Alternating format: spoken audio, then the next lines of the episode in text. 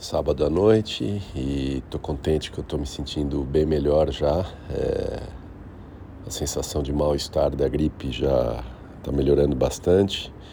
Acho que o fato de eu passar o dia inteiro hoje descansando é, ajudou bastante.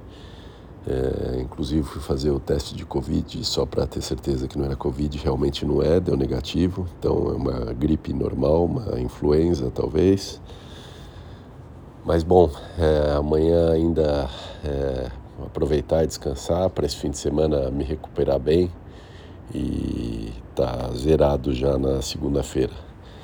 É, os esportes esperam, não tem problema. É, semana que vem eu volto com tudo e é isso aí. Contente da melhora do meu estado geral.